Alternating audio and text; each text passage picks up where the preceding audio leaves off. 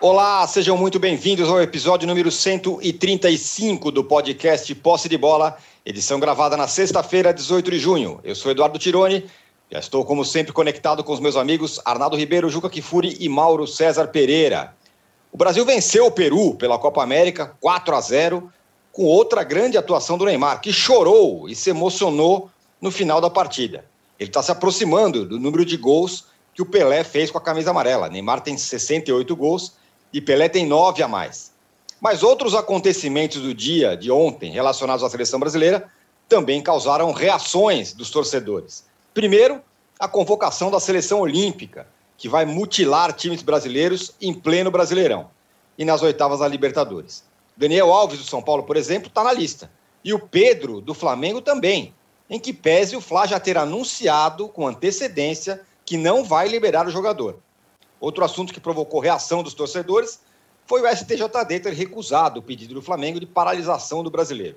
Tudo isso apenas alguns dias depois dos clubes sinalizarem uma luta conjunta por independência ao planejarem uma liga de clubes. O jogo da seleção e tudo o que aconteceu fora de campo serão os temas do nosso primeiro bloco. Bom, o Fluminense venceu o Santos, o Palmeiras ganhou bem do Juventude, o Galo passou pelo Inter em Porto Alegre os vencedores da rodada no meio da semana serão tema do segundo bloco. E a gente também vai falar do Lucas Lima, que tomou uma prensa de torcedores do Palmeiras na madrugada por estar numa balada. E no terceiro bloco vamos falar de quem perdeu e está em situação complicada. Casos do Grêmio, lanterna do brasileiro, sem ter feito nenhum pontinho até aqui, e do Corinthians, derrotado pelo Bragantino em Itaquera. Um recado importante: você que assiste a gravação do podcast pelo YouTube, não deixe de se inscrever no canal do All Sport. E você que escuta o podcast na sua plataforma predileta, não deixe de seguir o Posse de Bola. Bom dia, boa tarde, boa noite a todos. Juca, a seleção venceu de novo, com tranquilidade, tem um nível de exigência muito fraco né, dos, dos seus rivais sul-americanos, venceu o Peru 4 a 0 ali, passeando. E o Neymar, de novo, foi destaque. E aí ele chorou no final. Falou que os últimos anos dele foram muito difíceis, se emocionou, que vai defender a seleção, que é um prazer e tal. Você achou o Neymar mais humano ontem, não? Bom dia, boa tarde, boa noite, âncora, Arnaldo, Maurinho, todos que nos veem. Olha, eu tenho medo de estar sendo injusto, tenho medo de estar sendo incrédulo em relação aos sentimentos do Neymar, porque eu procuro decupar o que possa ser um problema que ele tenha enfrentado nesses últimos dois anos, exceção feita, evidentemente, a sucessão de lesões que ele teve, que o afastou de jogos importantes. Mas o que aconteceu com o Neymar? Além dos escândalos em que ele mesmo se envolveu, né, por não cuidar da sua vida pessoal como deveria. É, de quem ele diz ser uh, exemplo. Para quem? Que ele fica muito feliz em ser exemplo para tanta gente, dar alegrias, dar alegrias, ok, fazendo gols pela seleção brasileira, mas uh, ele é exemplo para quem? Deixou de ser já faz muito tempo, se é que um dia ele foi. Enfim, eu desconfio um pouco de lágrimas de crocodilo, para te falar a verdade, até porque não vi lágrimas. Vi passar a camisa nos olhos, fungar, mas não foi assim uma coisa que tenha me convencido é, realmente de ser o externar de um sentimento. Perdeu o pai, perdeu a mãe, é, amigos, é, fez ali alguma manifestação sobre a incúria com que está sendo tratada a pandemia no Brasil, perdeu amigos, com a Covid-19? Não me parece. É, falou uma coisa misteriosa, uh, divergimos, porém, isso faz parte. Olha, tanto quanto a exibição da seleção brasileira contra ninguém, uh, não foi nada que me tenha tocado. Uh, posso estar sendo, eu estar blindado emocionalmente em relação a ele, posso estar cometendo alguma injustiça, mas de fato procurei, pesquisei, tentei me lembrar de alguma coisa grave que tenha acontecido na vida dele nesses últimos dois anos, não provocada por ele mesmo, que o levasse às lágrimas. Não, não me convenceu, âncora, infelizmente.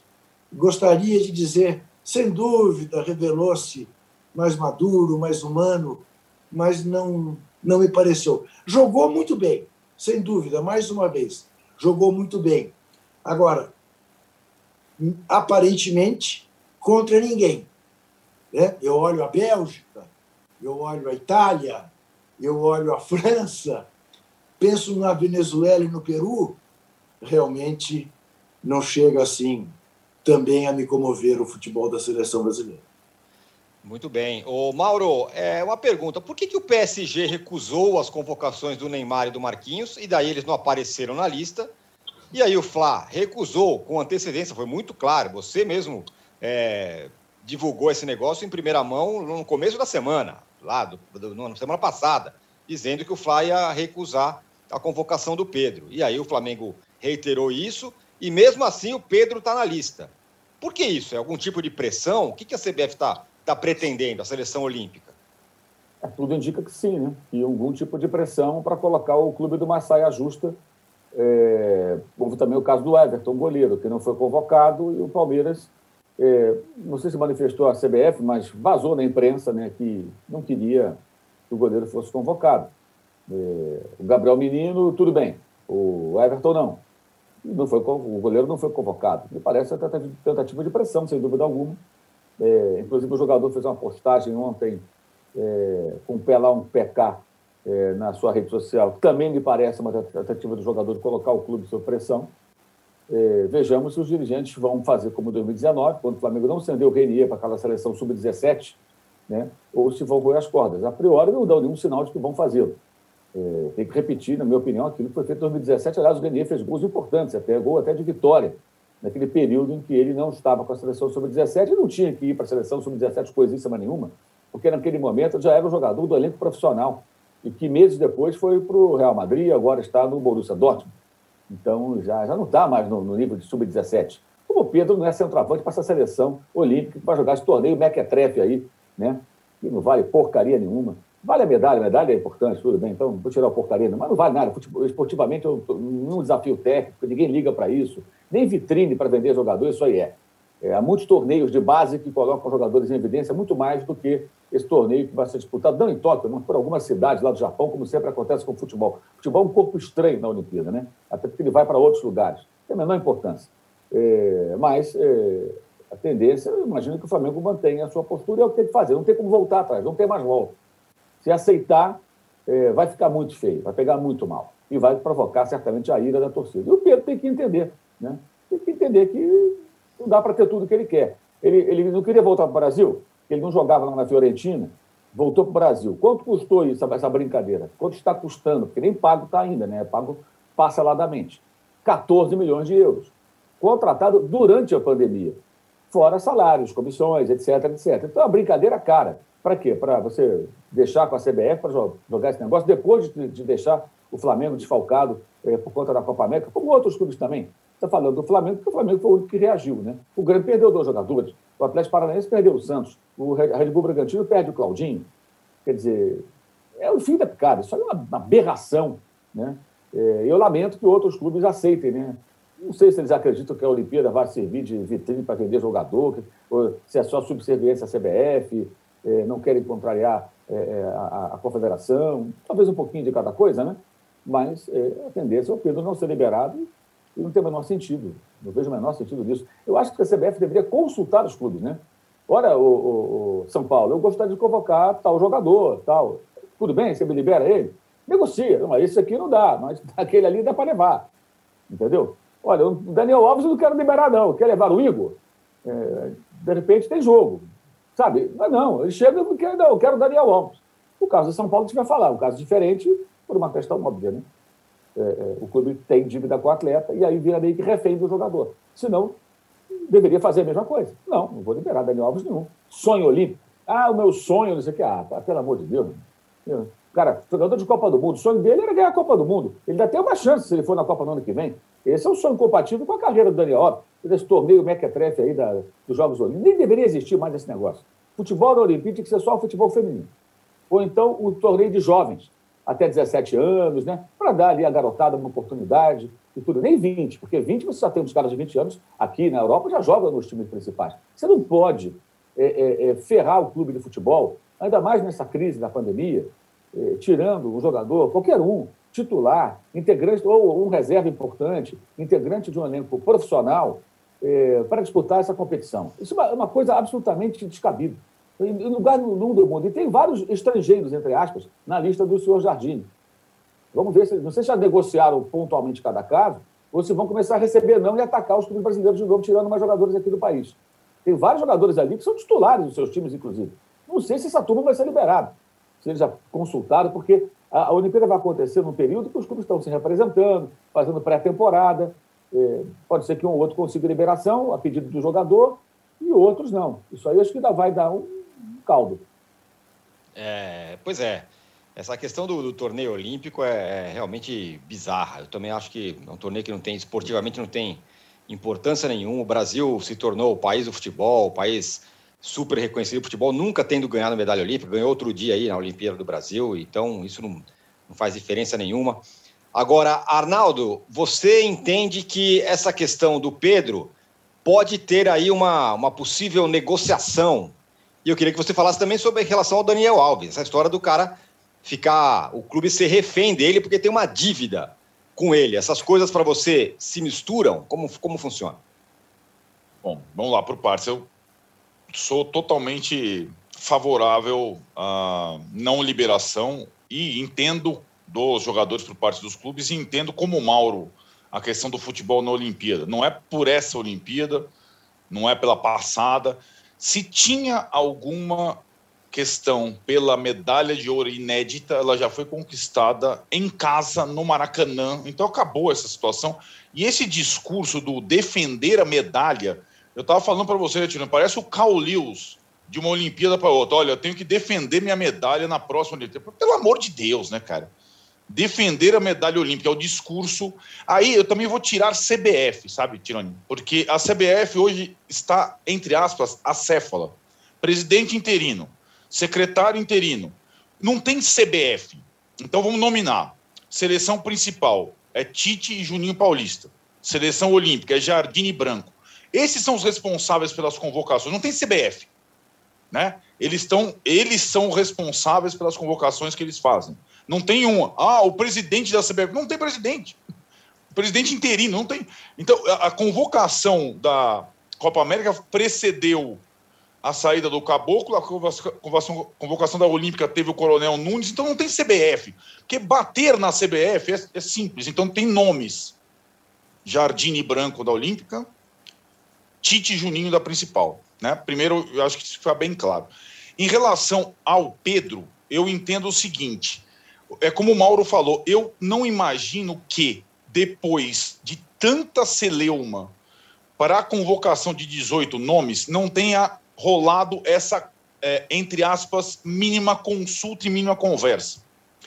O Flamengo se colocou, se manifestou via BAP, diretor, e Marcos Braz, vice-futebol via presidente, não se manifestou. E é aí que, entre aspas, mora o perigo. Tem uma brecha, qual que é a brecha? É aquele, aquele plano B, que é, ah, eu só vou ceder o meu centroavante, reserva, quando eu tiver o meu titular de volta, em relação ao Flamengo. Né? Era a única possibilidade. Só cedo o Pedro quando o Gabigol voltar. Seria uma possibilidade de negociação. Né? Quando o Branco felizmente recuperado do Covid, vem e fala que a apresentação dos jogadores que atuam no Brasil para a Olimpíada vai acontecer no dia 8 de julho, depois da rodada do dia 8 de julho, eu cheguei lá, fiquei consultando, a Copa América acaba dia 10 de julho. Dia 8 de julho tem Flamengo e Atlético Mineiro, ou melhor, Atlético Mineiro e Flamengo. Jogaria o Pedro, de qualquer forma. Para a partida seguinte, Flamengo e Chapecoense, dia 11, na segunda-feira, talvez, ou no domingo, já estaria de volta Everton Ribeiro e Gabigol. Então seria uma forma de, de manuseio, de negociação. E acho que ela pode acontecer, porque é como o Mauro falou. A partir do momento que está na pedra, está convocado, você coloca o jogador numa situação desconfortável e começa a ter. Ou você barganha, negocia, pressiona antes de sair a lista ou depois, meu velho, é que nem escala de árbitro. Ah, tá, puta, aquele árbitro. Se você não tem antes da escala ser definida, esquece. Não adianta reclamar depois. Então, eu acho que essa situação ainda terá desdobramentos. A do Pedro. A dos outros, todos vão ser liberados, já postaram lá, é, tá, bem, boa, sonho olímpico, defende a medalha olímpica.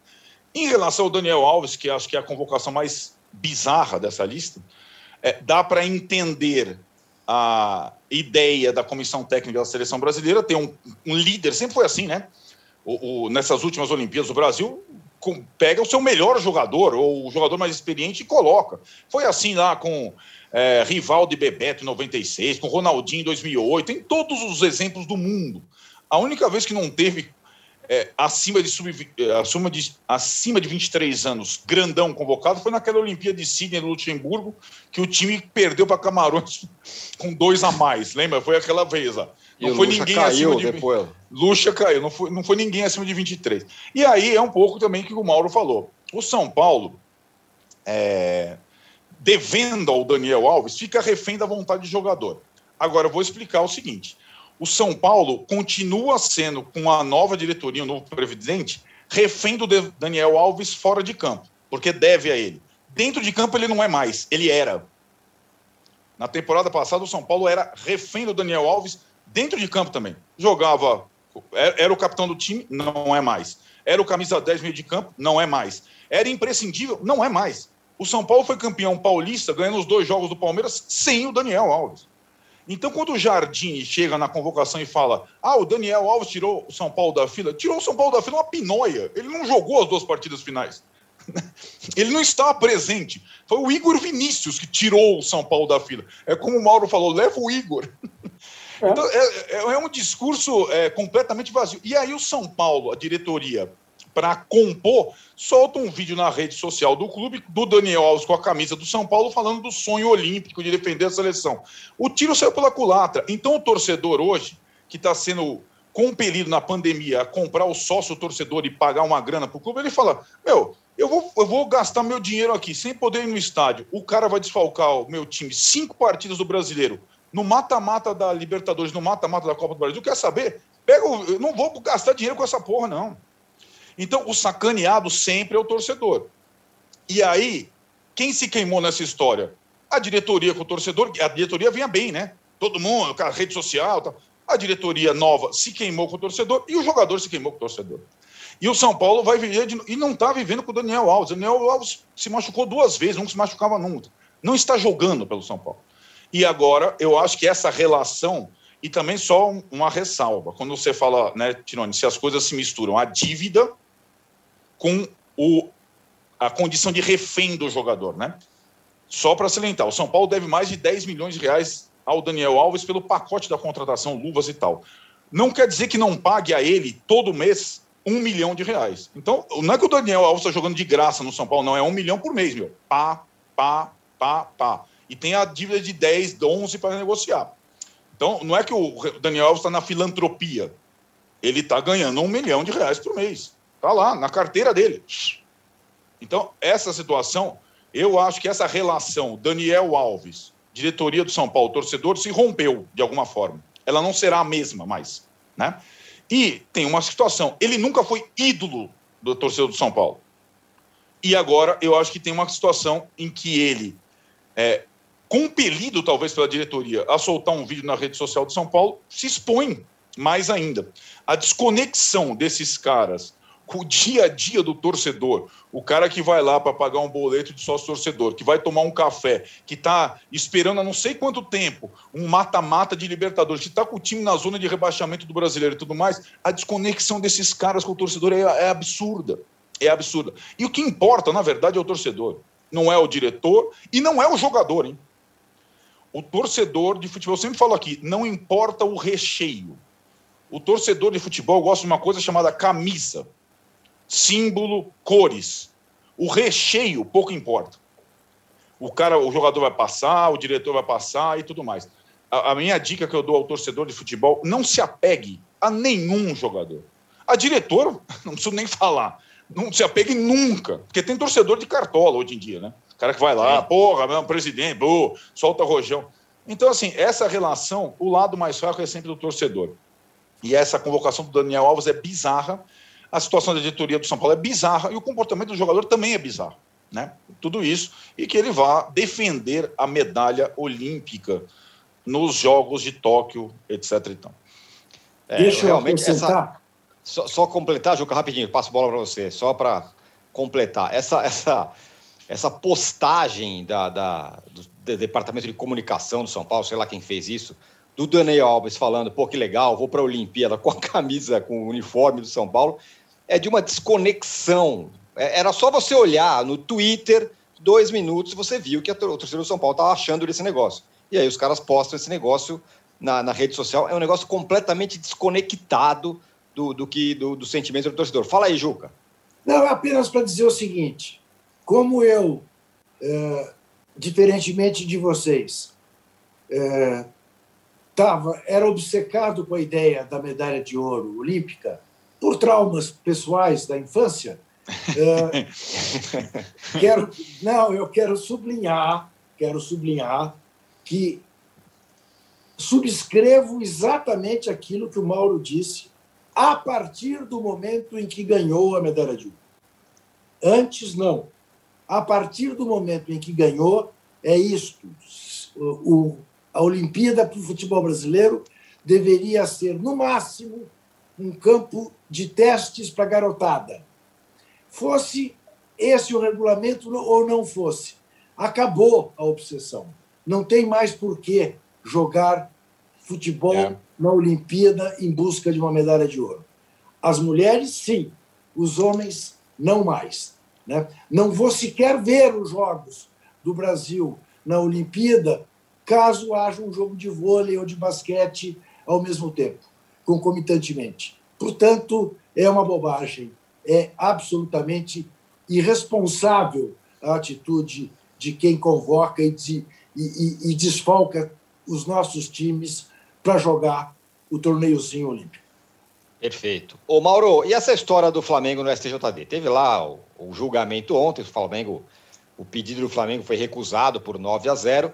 Mas, enfim, era mais ou menos esperado que não ia ter sucesso, mas de qualquer forma o Flamengo parece ter ido lá para marcar território, para se colocar numa posição de, de, de enfrentamento é, com relação a, a, esse negócio no Campeonato Brasileiro, né? Vai desfalcar times do Campeonato Brasileiro também as seleções.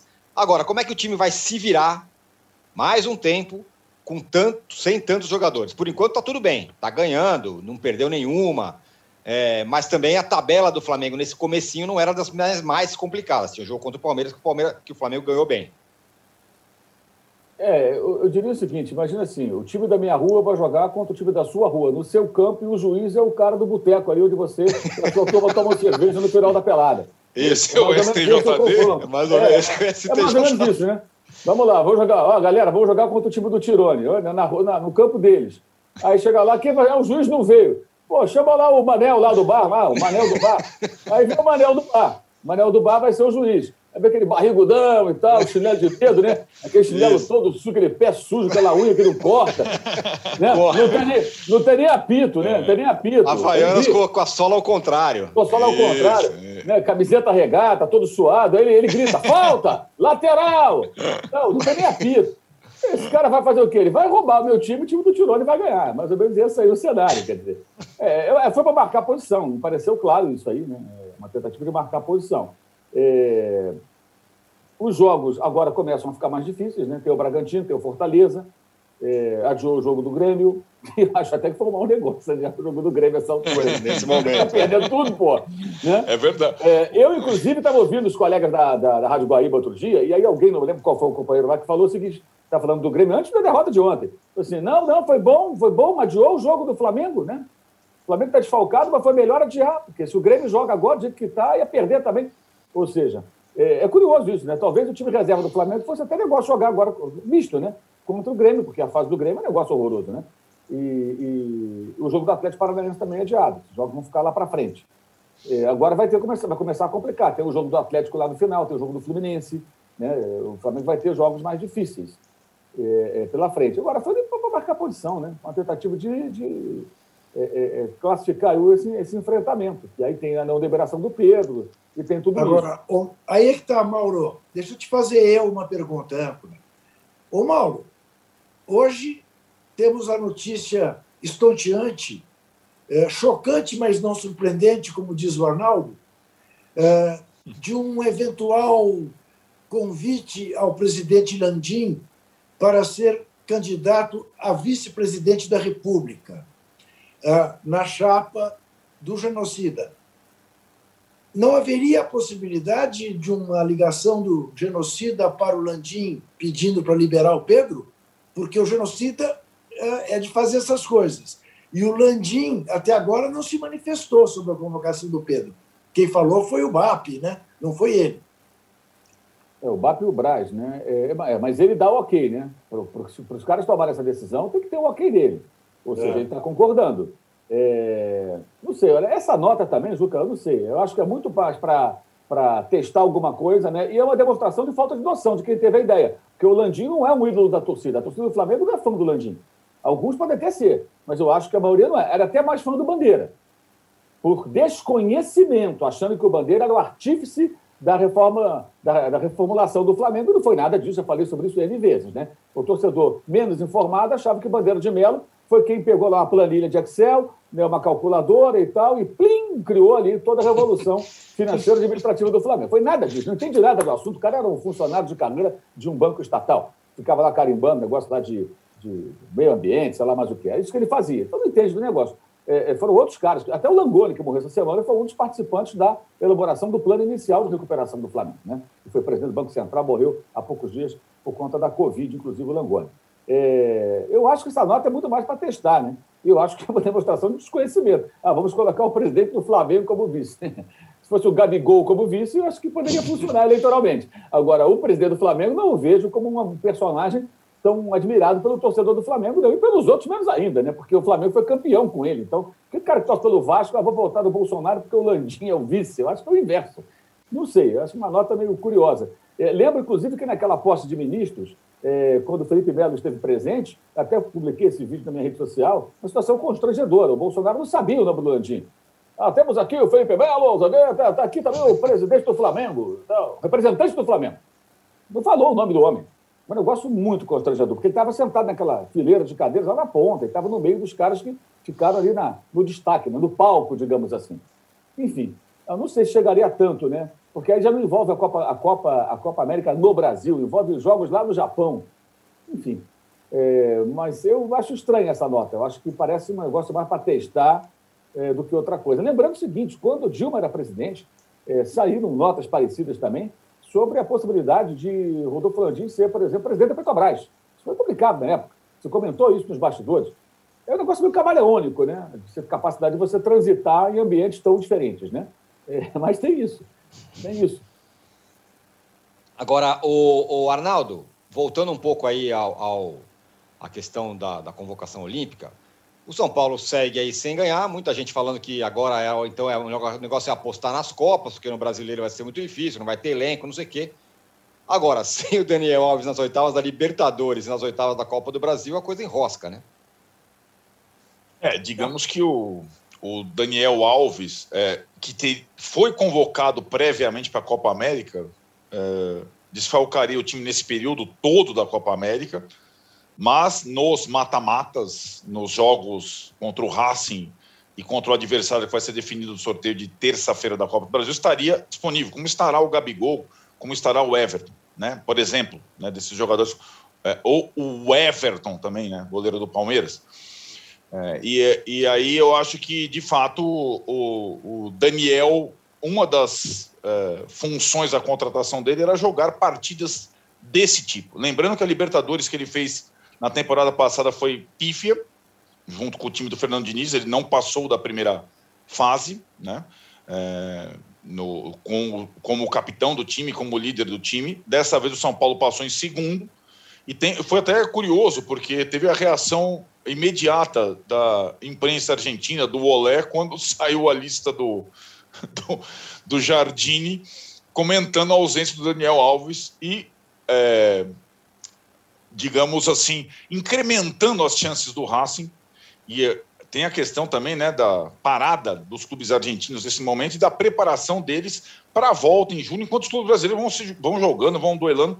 E o São Paulo é isso, Tironi. O São Paulo, a largada ruim no brasileiro, é, faz com que é, quase que automaticamente é, julho tenha essa priorização naqueles momentos do mata-mata da Libertadores e da Copa do Brasil. Né? O São Paulo é, é ainda é início, mas são dois pontos em 12.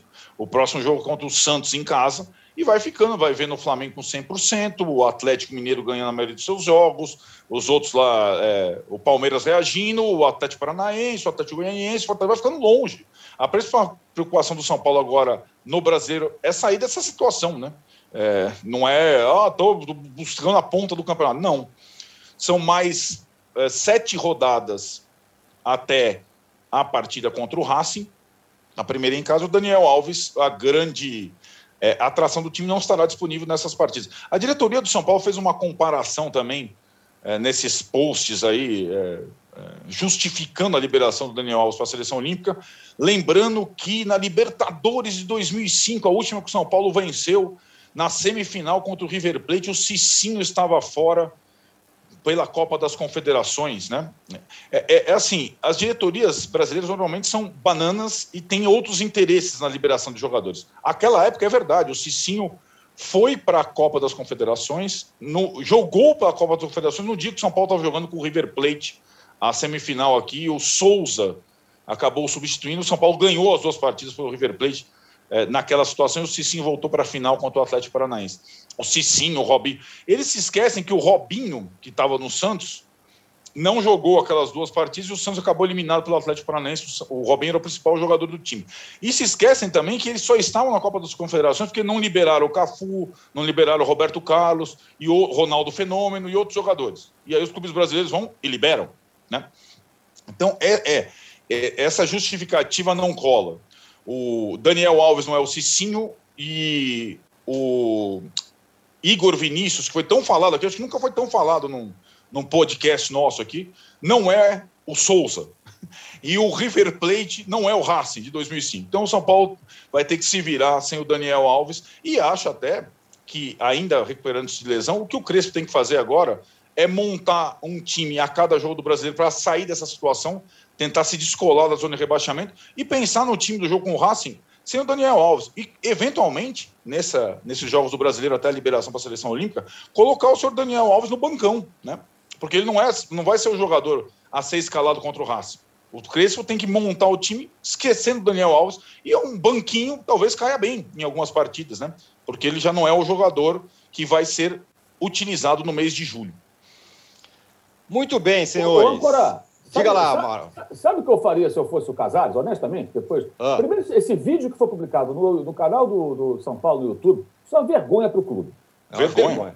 Isso Perfeito. é uma vergonha para o clube, é sacanagem com o torcedor de São Paulo você publicar um vídeo do jogador tão caro. Tudo bem, São Paulo está devendo aí, mas é um jogador que vai ter que pagar de um jeito ou de outro, né? É, ah, não pagou, mas vai ter que pagar. É, vai ter que negociar isso em algum momento. Como não foi ele que contratou, a vida, do, a vida do Daniel Alves é obra de Leco, Raí e Alexandre Pássaro, hoje no Vasco da Gama. Né? Elogiado Isso. pelo Branco ontem. Elogiado é. pelo Branco, você viu, Mauro? Teve um pois ato é. falho, teve um ato falho do Branco. Não, eu queria agradecer o Alexandre Pássaro. Eu falei, mas peraí, o Alexandre Pássaro está no Vasco. O Vasco teve algum jogador convocado? Pois é. Aí é. tem, né? Tem, você vai saber, né, cara? É, é, estranho até isso aí, né? Esse, é. esse ato falho é bem curioso. É, é. Mas o que acontece? É, é, aí o São Paulo vai e ainda abre o seu espaço para falar com o seu torcedor, colocando o jogador com uns argumentos assim, bem estranhos, né? Do sonho olímpico e tal, que nem se falava sobre isso. Honestamente, é, é, eu não sei qual a condição do São Paulo para isso. Mas acho que era o momento de chamar o Daniel Alves, Daniel, vamos negociar aqui a dívida rescindir o contrato? É. Esse é que é o caminho. E tá bom, vamos, a gente já está num acordo, você já vai embora sem ser jogador de São Paulo. E eu vou te pagar peça parceladamente tanto aqui, até quitar essa dívida que o São Paulo tem contigo. Não foi eu que contratei, foi o outro ganhou o Paulista, você é São Paulino, bacana, maneiro, legal. Mas segue seu caminho. É, é. Sinceramente, porque assim, o, o vídeo do, do, Daniel Alves, é, é, é, um cara tantas vezes campeão, gente, com a história que ele tem, não precisa desse torneio olímpico, né? Vamos combinar. Claro que não. Então, então era muito mais razoável é, o São Paulo procurar romper, porque ele diz o seguinte: os meus interesses estão à frente. É, é, ah, mas o clube não. E é óbvio que a questão financeira pesa aí. Como não foi o Casares que contratou, eu acho que ele teria a oportunidade de tentar uma negociação, romper com o jogador e segue o caminho. Alivia a folha de pagamento, São Paulo já vai ter que se virar sem ele mesmo, né? Porque o que, que vai acontecer? O tempo que ele fica machucado e depois na seleção olímpica, já é agora no dia 8 do mês que vem, logo, logo depois, somando isso tudo aí, é mais um mês para pagar o é salário é para ele. É a, CBF, a CBF vai pagar quanto dessa grana aí? Ela paga, ela paga integralmente? Ela paga Não, tudo? paga, paga uma diariazinha para os é, jogadores. Né? Paga os encargos? Não paga. Então vai aumentar a dívida e você não vai utilizar o atleta. Então, para o São Paulo, a melhor coisa agora é procurar o Daniel Alves, fazer um acordo. Aí eu não, não posso, evidentemente, falar pelo clube, e tentar uma composição é, razoável para você já ir quitando esse negócio e vai embora o jogador. Se você pegar e tirar da folha de pagamento o custo do Daniel Alves, e pegar o que ele custa mais um pouquinho, você paga essa dívida em alguns meses. Sim. E se vira é sem ele. Se vira sem ele. Já que a seleção não quer o Igor, põe o Igor na lateral e vamos que vamos. é isso aí. É isso, senhores. Fechamos aqui o primeiro bloco. A gente volta, vai voltar em 30 segundos. O Juca, hoje, com a câmera um pouco mais distante, está se recusando a pedir likes, mas tudo não, bem. Eu estou é... aqui preocupado com a minha internet que, que não está não tá fiel hoje. Muito bem. Esse não, está fiel. Gostei. É. A internet não está fiel. Trocadilho, isso, trocadilho. Isso é, trocadilho. é inerente ao serviço. É inerente ao serviço. Comprar serviço, mas ele Exato. sempre ele pode ser infiel. É infiel. Ele pode ser infiel. Voltamos em 30 segundos para falar do Palmeiras, que venceu em campo, mas teve o Lucas Lima na balada tomando prensa da torcida. E para falar também de outros times que venceram. Caso do. Quem mais venceu na rodada? Fluminense, Fluminense bem. Fluminense, Fluminense, muito bem. Voltamos já.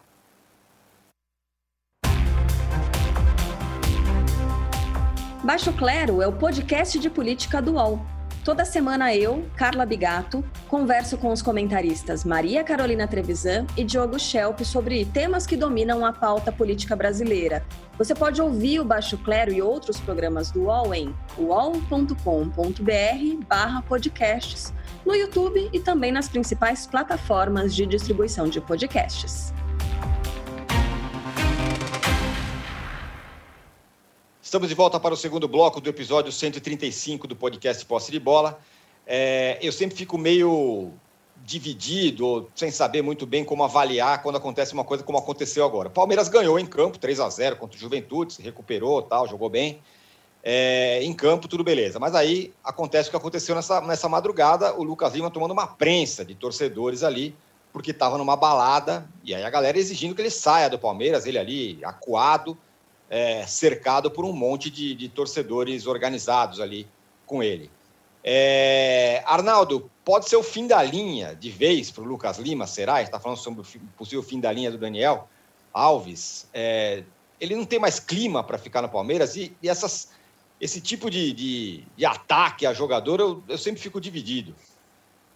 Ah, eu sou totalmente contra ataque não, a jogador. Claro, também sou torcedor, contra. É, torcedor não é fiscal, né? Embora todo torcedor, torcida organizada, faça isso normalmente, ele vá buscar os caras não sei aonde, etc. A, a, a prensa que o Lucas Lima tomou é, não foi por conta da questão da Covid, né? É, não foi por conta da balada clandestina, ele sem máscara, os caras da torcida sem máscara é, foi por conta que ele não está jogando nada no Palmeiras, né? E perdeu pênalti contra o CRB e nunca se envolveu é, com. Ele é um jogador que não se envolve. A contratação dele foi um baita erro, aliás, orquestrada pelo Neymar pai lá atrás, saiu do Santos, onde ele ia bem pela porta dos fundos. Foi um, foi um fracasso. Fracasso retumbante. Volta e meia, algum treinador tenta reabilitá-lo. Então, a prensa só tem a ver com o desempenho dele péssimo em campo. Não tem nada a ver com questão de é, questão sanitária, questão. Nenhum torcedor do Palmeiras, a gente foi prensal, está tá preocupado com isso. Pode ficar tranquilo, viu, Tironi? É, aquela questão lá do Arboleda lá atrás, há pouco tempo, na balada, São Paulo tinha acabado de ser campeão, então não tinha nenhum torcedor lá, ô Arboleda, pô, caramba, tá inconsequente. Porque os caras estavam felizões com o Arboleda. Aliás, a torcida organizada e a Arboleda trocaram mensagens de afago depois do episódio, porque o cara tá nos braços entre aspas, do torcedor. Então, uma coisa não tem nada a ver com a outra, não tem nada a ver com pandemia essa prensa. Nada a ver, nada a ver mesmo. E, mas eu acho que a, a questão dele é, com o Palmeiras é, já está muito complicada há muito tempo. E, e, acho que é curioso, né? O Palmeiras que não é, investiu nessa temporada começa a ter como reforços, resgates, jogadores que já estavam meio é, longe. Então, o personagem da vitória 3 a 0 contra o Juventude foi o Daverson, titular, meteu uma bela cabeçada tal. Vai ser útil, cara, o malucão. Vai ser útil.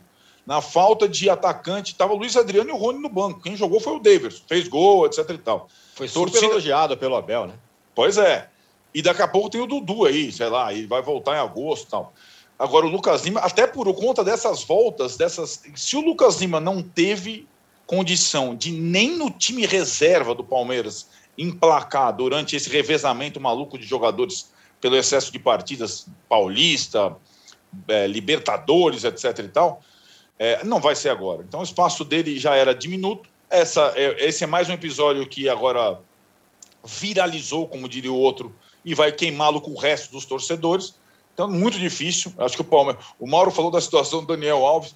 O Palmeiras também, se tivesse é, um comprador, já teria negociado o Lucas Lima. Mas hoje, mercado brasileiro, olha, é, eu não vejo. Tem, tem um, o Lucas Lima tem um pouco aquela situação. É a característica do jogador como o Luan, do Corinthians, etc. E tal. Você não, você não vê reação no cara. Você não vê reação. É, não vê incômodo. Não vê né? É, é um sangue gelado que não demonstra frieza na hora de bater um pênalti, na hora de estar cara a cara com o goleiro. Isso o sangue gelado não resolve. Sabe? Então é, é, um sangue gelado que não adianta é, porcaria nenhuma em campo. É, pois é, que, que coisa é, bizarra esse negócio, né? O, e, e, o cara também ganha um salário astronômico lá e realmente Sim. entrega muito, tem entregado muito pouco. Esse negócio está bombando nas redes sociais hoje, a história do jogo dos torcedores dando uma prensa é, no Lucas Lima. Agora, o Mauro, quem está indo muito bem é o Fluminense. Ganhou outra, ganhou do Fluminense, do, ganhou do Santos ontem. O Santos finalizou 65 mil vezes, como é normal nos times do Diniz, mas quem ganhou foi o Fluminense, 1 a 0 é, não jogou bem, né? Não jogou bem é. ontem, não. Tomou muita pressão. O Marcos Felipe fez defesas importantes. Já acho também que no jogo, apesar da reação contra o Bragantino, o Bragantino teve o jogo nas mãos. O Fluminense não tem jogado bem né? e, e tem conseguido resultados. É, quando isso acontece, a tendência é o quê? Uma hora você vai, isso vai desandar. O Fluminense tem que se acertar. Né? Ontem conseguiu uma vitória e foi uma vitória que serviu para o torcedor do Fluminense é, é, se, sentir-se do outro lado. Né? Ele que várias vezes viu o seu time jogando sob o comando do Fernando Diniz e viveu o que o Santos viveu ontem, que é essa coisa de criar mais, finalizar mais, ter mais a bola e simplesmente não conseguir nada com isso. Você perde o jogo no final. O Fluminense passou por isso várias vezes e foi o que ontem o Santista sentiu. O Fluminense estava do outro lado, né? O torcedor do Fluminense estava do outro lado. Mas acho que o Fluminense precisa se ajustar. Já assumiu uma forma de jogar, que é jogar com menor posse de bola, ser um time é, é, que marca mais no seu campo, tenta ganhar espaço para jogar na velocidade, embora tenha dois jogadores veteranos, mas é, é tem vencido, tem vencido, tem conseguido, vencido não, pontuado, né, que venceu o Bragantino. Mas arrancou um ponto com sabor de vitória para as circunstâncias ali do, pela marcha da contagem, né? Mas achei que ontem o Fluminense fez um jogo aquém do que pode e deve produzir para continuar é, aí com essas ambições que ele tem dentro, do, dentro da temporada, né? Que ele está nas três competições, né? Sim. Está vivo, tá vivo nas três. Exatamente. O, o, o Juca, e tem também o Galo, né? Ganhou do Internacional no Beira Rio, 1 a 0 de novo o Hulk foi o cara do, do jogo, né? Assim como tinha sido um jogo contra o São Paulo, foi de novo. Eu queria que você falasse do Galo e também do confronto nordestino. Bahia ou e Ceará ontem, vitória do Bahia, fora de casa, o Bahia também muito bem. Estamos torcendo para você não me chamar. Espero que o helicóptero que esteja passando aqui agora, hoje está acontecendo tudo. Uh, não impeça que as pessoas me ouçam. Tá tudo em relação ao Hulk, bem, eu acho até que eu não entendo por que, que dessa vez não convocam o Hulk para jogar a Olimpíada? Pois Ele é. foi convocado para Londres e não se deu bem, porque realmente ele está num momento espetacular, né? porque vai além de fazer gols. Ele deu um passe para o Natan brilhante, uma enfiada de bola. Agora, o Inter, a exemplo do Grêmio, numa situação desgraçada, né? porque a incapacidade do Inter de reagir é. jogando em casa foi uma coisa assim de chamar a atenção. O Galo vai indo, vai se recuperando dos três pontos que perdeu para o Fortaleza em casa. Quanto ao jogo Bahia e Ceará, ontem, ou seja, para a gente ser fiel, na quinta-feira ou na quarta-feira? Bahia quarta e Ceará, isso. Não, quinta-feira, quinta-feira à tarde. Quinta é foi até foi à tarde, né? Exatamente, foi ontem à tarde. Aconteceu um lance bizarríssimo? O assoprador de apito assoprou nervosamente o apito e marcou um pênalti para o Ceará num lance em que, se ele desse continuidade, em seguida, o jogador que ficou para a bola fez o gol. E o pênalti não aconteceu. O VAR o chamou, ele foi lá, olhou. É, de fato, não foi pênalti. E voltou o jogo com bola ao chão. E o gol que o Ceará havia feito do 2 a 2 foi para o espaço, porque ele apitou uma simulação. Alguém poderá dizer, azar do Ceará, que tem um jogador que simulou. Eu não sei exatamente, aliás, se ele simulou ou se ele caiu porque não tinha como não cair. Mas impressionante você assistir um lance em que o erro do árbitro impede que um time faça um gol que lhe daria um ponto, porque o árbitro não simplesmente não deu a lei da vantagem. Se não acontecesse nada, marcasse o pênalti, depois veria que não foi pênalti. Mas o Bahia ganhou de novo do Ceará e Fortaleza. O Bahia também é, está é, jogando um futebol, digamos, é, mais consequente com o time que tem, a exemplo do Fluminense, deixando a bola com o adversário e jogando em busca de uma bola, duas bolas para ganhar o jogo. Gilberto fez os dois gols. O Bahia vai jogar contra o Corinthians domingo. Tem uma moleza pela frente. Né? Quer dizer, é uma situação desgraçada essa que devem estar passando os corintianos. Eu não gosto nem de imaginar o Corinthians rumo à Série B novamente. Calma, vai ter que imaginar, Juca, porque no terceiro bloco a gente vai falar justamente do Corinthians, que perdeu para o Bragantino por 2 a 1 e também vamos falar do Grêmio. O Grêmio que não ganha de ninguém, não fez nem ponto. Falar dos times derrotados no terceiro bloco. A gente volta em 30 segundos, Juca. Mesmo com, com, uma, com um clima tenso aí, ambiente hostil, você poderia pedir likes também, viu? Pra gente. Tá aí randômico, com o helicóptero, helicóptero passando, passando em cima da, da casa do Juca. Vai ser, vão ser lançadas pétalas de rosa escrito like dentro.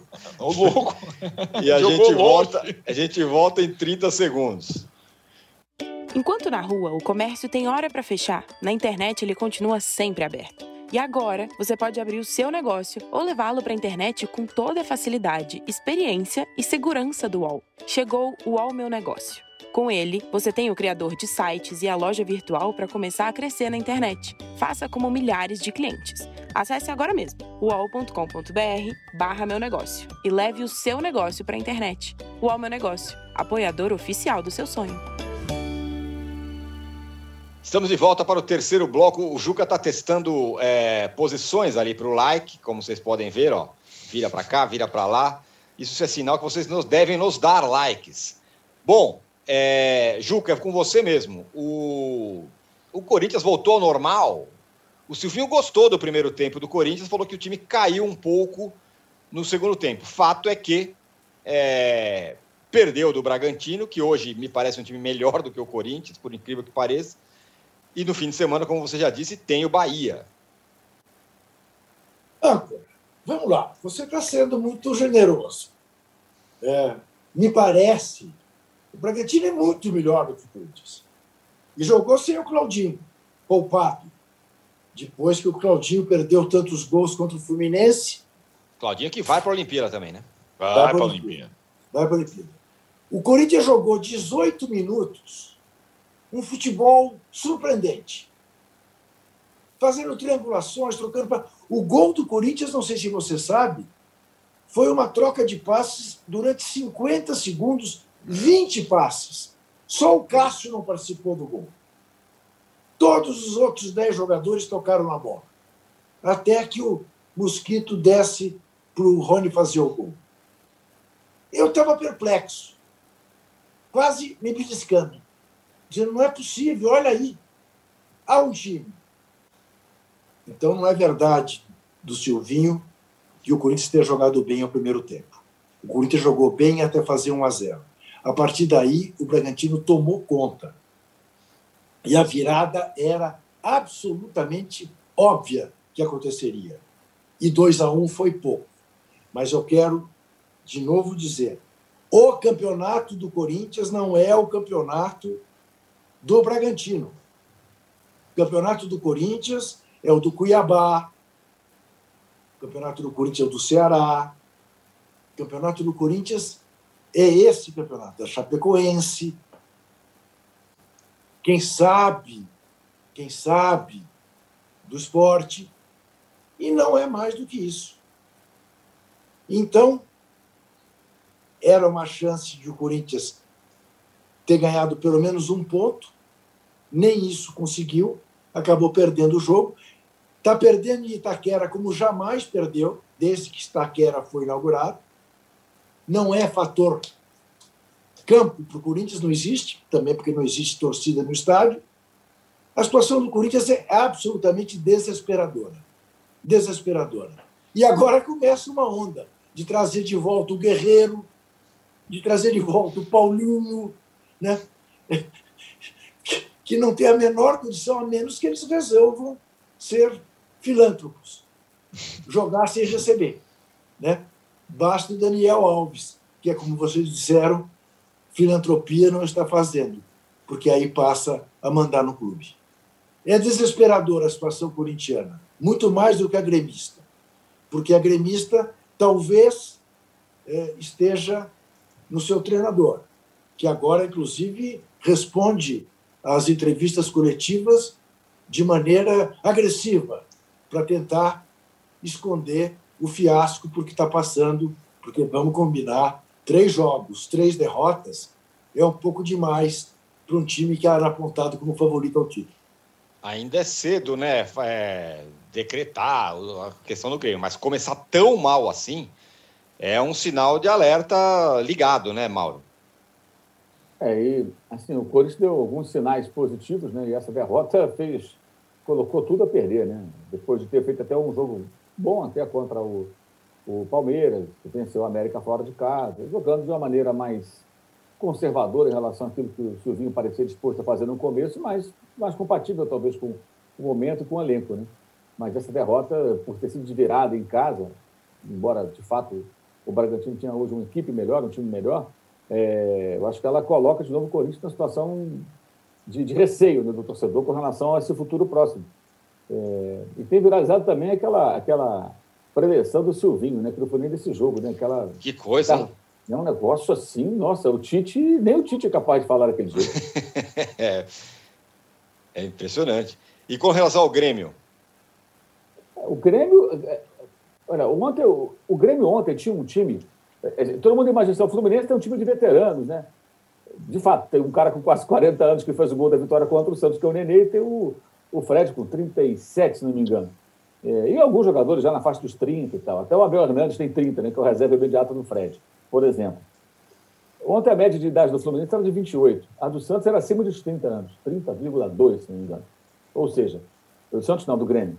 O Grêmio, um time envelhecido, depois de um discurso que, na virada da temporada, era de que os jovens teriam oportunidade, né? E tal, e não aconteceu. Não aconteceu. Paulo Vitor resiste no gol do Grêmio, sabe-se lá como, defendido publicamente até por dirigentes, vai entender por quê. E é uma situação esquisita, né? Agora eu começo a imaginar, ainda é cedo para ter conclusões, mas o Thiago Nunes viveu algo parecido no Corinthians, né? Uhum. É, a diferença é. é que ele ganhou lá um campeonato gaúcho. Mas qual a importância disso? é, diante de um péssimo começo de brasileiro, justamente quando se imaginava o Grêmio brigando pelo título, porque ele não está da Libertadores.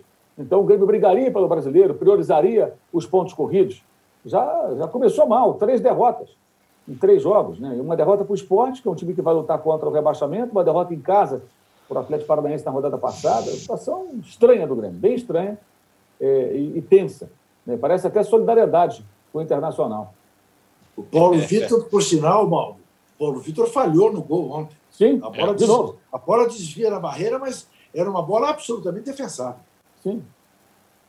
Outro derrotado na rodada foi o Santos do Diniz. E o Santos encontra nada menos do que o São Paulo, seu ex-time, Arnaldo.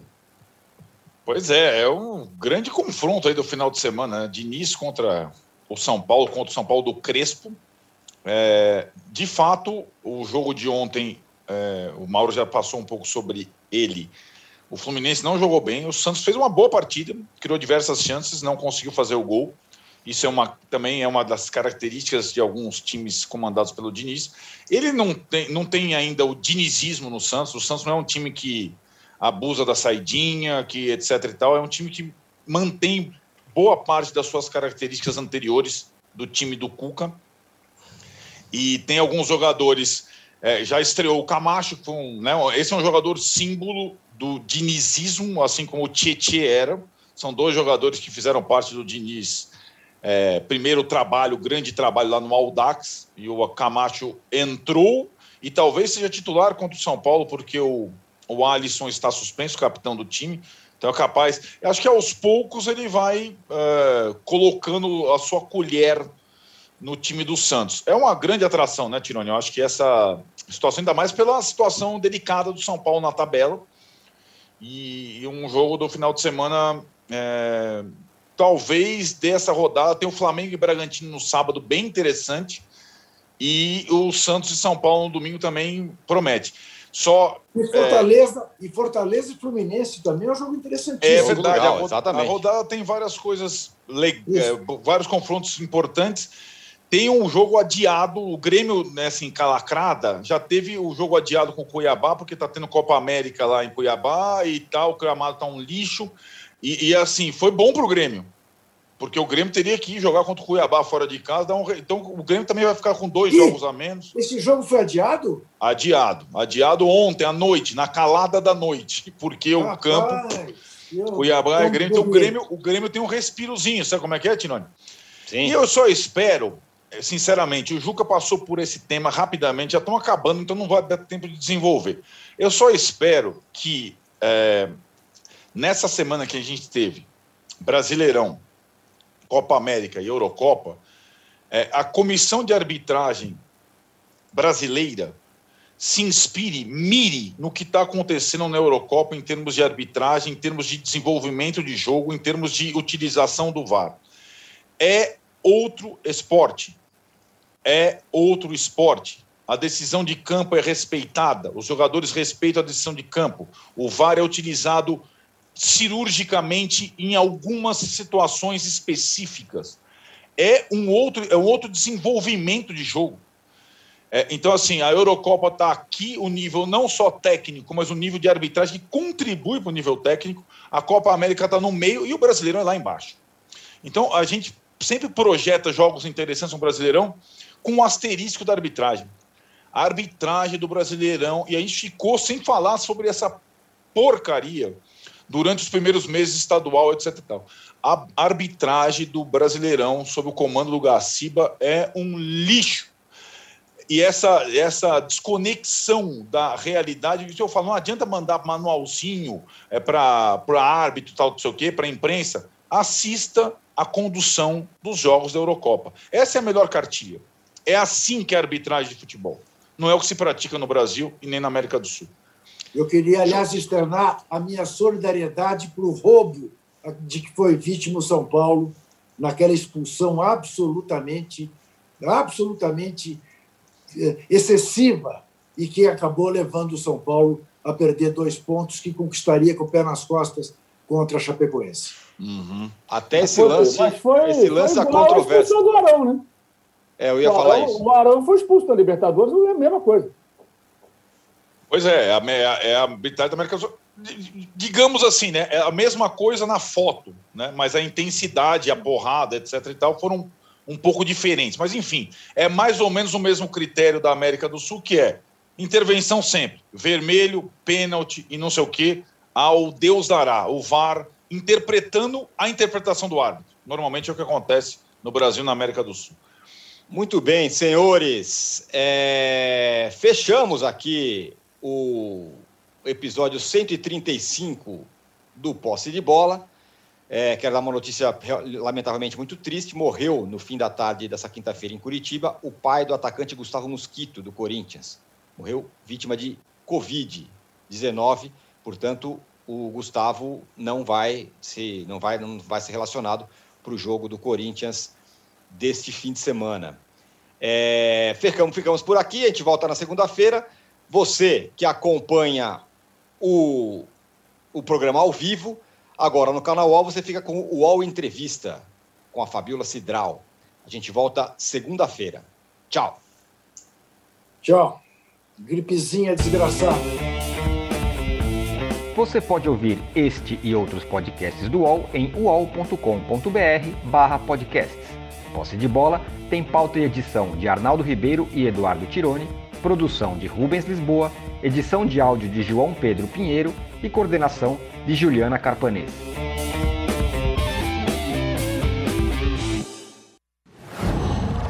Qual?